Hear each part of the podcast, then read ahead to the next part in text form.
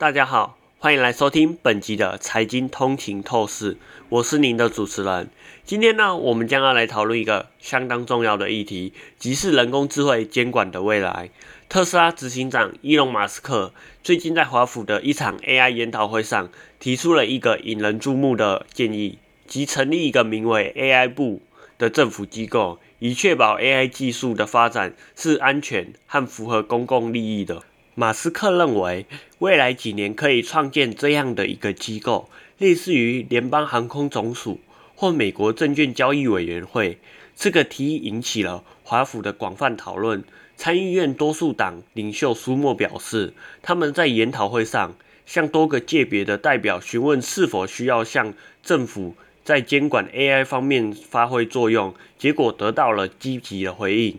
尽管大家一致认为强化 AI 监管是必要的，但也清楚地指出，这只是一个漫长旅途的开始。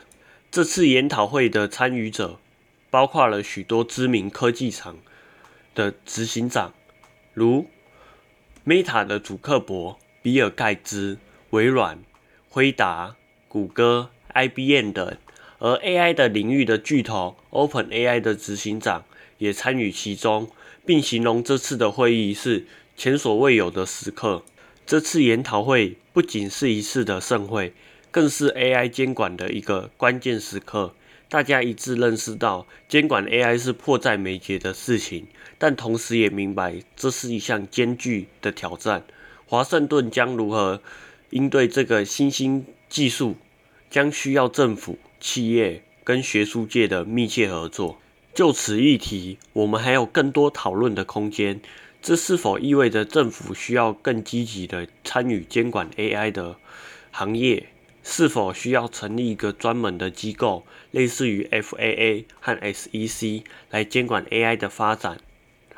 不管如何，这次研讨会无疑引发了对 AI 监管的深刻思考，并将为 AI 未来开创新的可能性。